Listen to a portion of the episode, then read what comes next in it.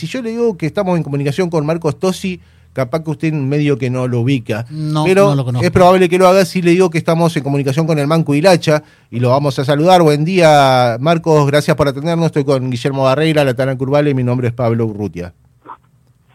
Buen día, buen día, don Pablo. Ahí Mira, estamos. ahí estamos. Bueno, eh, gracias por, por llamarme y, y aprovecho para dejar tendiendo en el ambiente un virtual y fuerte apretón de mano para todos los muy buenos amigos que tengo ahí sobre la costa del Paraná. Ah, seguramente, seguramente. eh, y nosotros lo, lo recordamos mucho. Yo de mi infancia, no, no soy muy, muy grande, pero tampoco soy un pibe, eh, de las jineteadas, ¿no? Era algo. Yo no me acuerdo si ganaba las jineteadas, pero que era una- cosa increíble Una ver a- la forma en que, en que llevaba adelante su, su jineteada, su trabajo.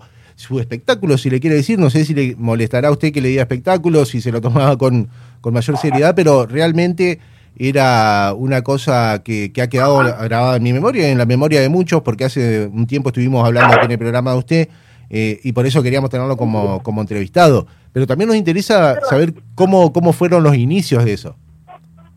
Bueno, bueno, bueno, a ver si puedo, pero mm, primero no sé si es espectáculo, como usted dice, o qué, pero para mí fue una necesidad del espíritu, conservar la heredad común del pueblo a través de la imagen del gaucho y el caballo criollo, que Claro. es el cuadro de nuestro pasado, ¿no? Y lo demás fue 40 años de estar así, con la gracia de Dios y acompañado siempre, porque Él me salvó en todos los tiros feos de, de la vida. Así que a Dios le debo y a 10 mujeres que me acompañaron en las ancas de los potros, ¿no? Eh, 40 años exclusivos viviendo eso y pasando eso en cinco países a la vuelta. Estuve en las nacionales de cada país y después fui muchas veces a, a quedarme temporadas también con los espectáculos. Así que eso fue... Y bueno, yo nací en las costas de- del Arroyo El Mollo, un gajo del Feliciano. Ah, El Feliciano desemboca todos los, los gajos al Paraná, ¿no? claro. Así que de ahí nací este, y, y ahí este capaz que tuve el primer accidente de la vida porque nací en unas crecientes muy grandes y estaba el rollo crecido, así que en esos tiempos había alcaldes que recorrían todos los lugares y, y, este él a caballo con un librito abajo de los cueros en vez- iba por los ranchos que veías lejos así, aislados, ¿vio? del Ajá. otro lado del arroyo. Y entonces le preguntaba a mi papá que, que si había alguna novedad. Y mi papá le dijo, sí, anoche nació un gurí, un gurí nuevo. Bueno, bueno. ¿Cómo le va a poner? El- y el nombre de los abuelos.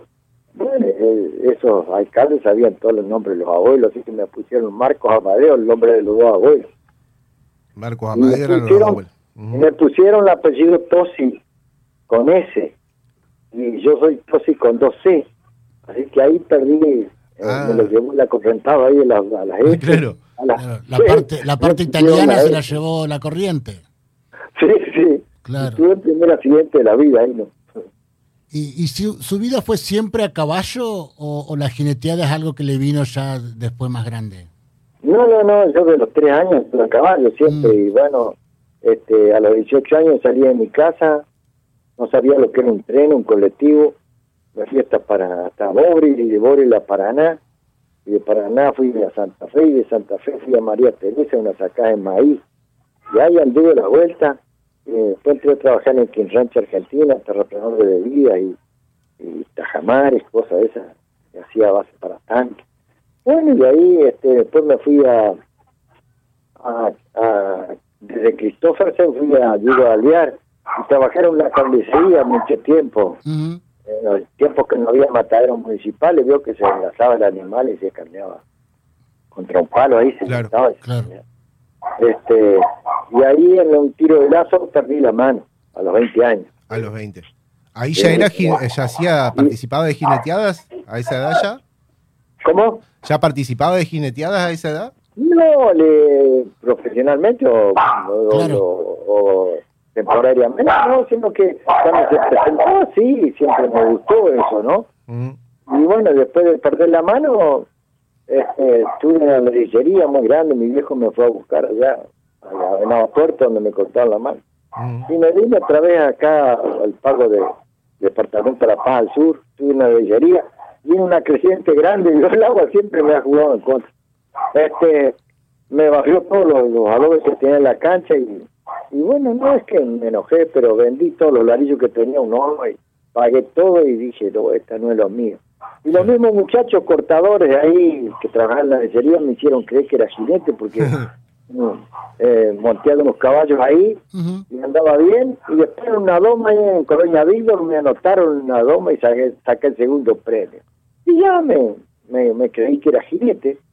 Y entonces así fue que monté mil, mil setenta y seis caballos especiales en 40 años. Me bajaron cinco caballos y ocho me accidentaron. ¿Y el vínculo con el caballo cómo es? Porque en la jineteada hay gente que va a ver al jinete y hay otros que van a ver el caballo. Porque hay caballo con, con, fama. Con fama, claro. Y, y, su vínculo con el caballo, como el caballo es, un enemigo, el caballo es un colaborador de, de la actividad, ¿Cómo, ¿cómo lo vive? ¿Cómo se relaciona con el animal? No, para mí, yo te he leído mucho de Romero Blanc, un maestro de equitación muy grande, y por él eh, aprendí a, conocer las cualidades del caballo, la fuerza, la agilidad. Y bueno, yo capaz que a 50 metros veía un caballo y sabía si tenía fuerza en el lomo, si, iba a durar mucho por cobiando, si, si podía salir de sí, si lo buscaba yo, razas que de sangre caliente, que, que uno los toca y ellos se enojan demasiado. Entonces, cuando se enojan demasiado uno empieza a ganar con ellos, ¿no? Así que, pero siempre lo utilicé nada más que para darle espectáculo, no para cometer una orgía con él, ¿no? No, claro. Eh, me hacía compañero también. Así que el caballo sabe, conoce también cuando uno le tiene miedo, cuando yo le tuve un miedo, pero un miedo que me controlara los sentidos, que me pusiera, eh, que me activara los otros sentidos de la agilidad, de la mentalidad, de, de la de resolver en fracciones de segundo un problema sobre el revuelo del corcovo de los caballos. Mm. Un miedo que implica respeto también, me imagino. Sí, sí, sí, sí, sí, totalmente, mm. totalmente, porque uno no va a poder contra un animal de 500 kilos, uno tiene que dejarse llevar arriba. Para eso, bueno, hay que perder un poco el miedo, pero no tampoco del todo, no hay que tener confianza. Nos contaba que recorrió cinco países eh, jineteando, pero eh, entiendo que por ahí estuve leyendo, no me acuerdo en, qué medio, que en Brasil lo querían mucho, ¿no?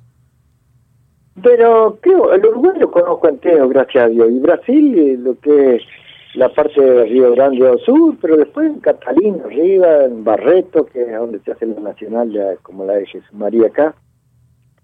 En, esos lugares siempre anduve, sí. Mm. Pero fui y vine, fui y vine. Claro.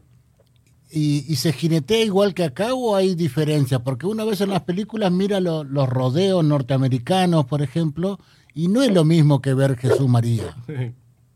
No, naturalmente que no.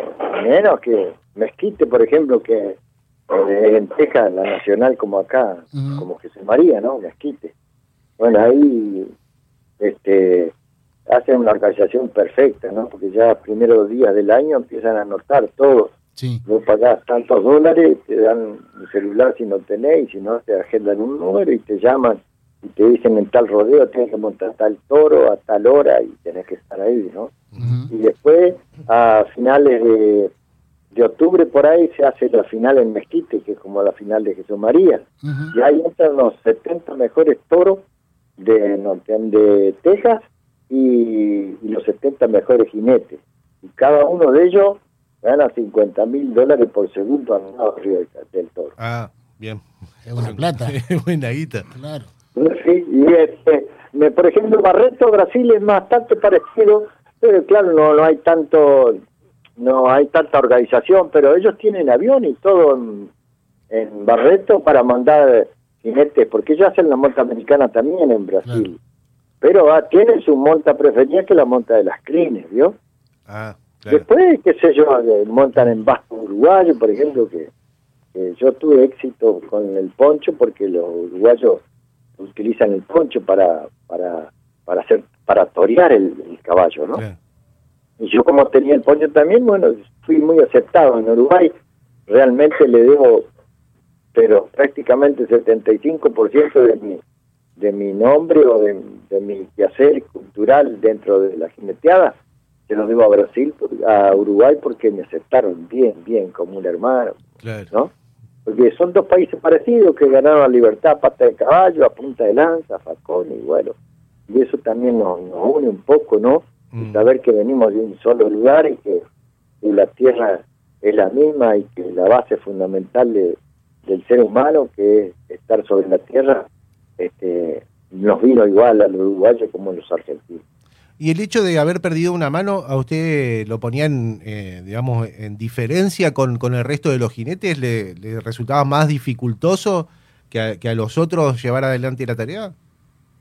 No, no creo, porque no se precisa prácticamente la mano, un basta que tenga la de enriendar después, lo demás se hace, después que hay que soltarse arriba un poco también, no es solamente fuerza ni nada, es habilidad, este eh, palpación, todas esas cosas que mm. uno tiene que tener para estar arriba del caballo.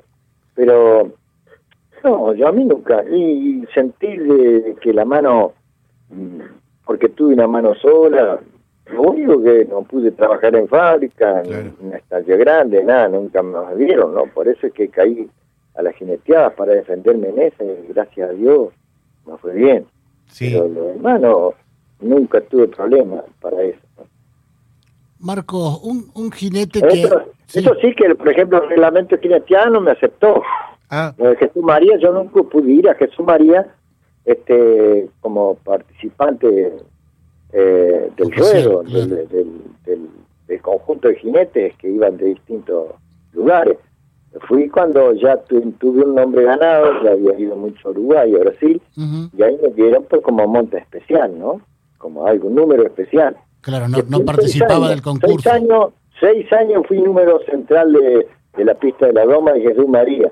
Y después de seguir colaborando con el festival por un deber de gratitud con ellos, ¿no? Así que estuve 18 años ahí en Jesús María. Claro.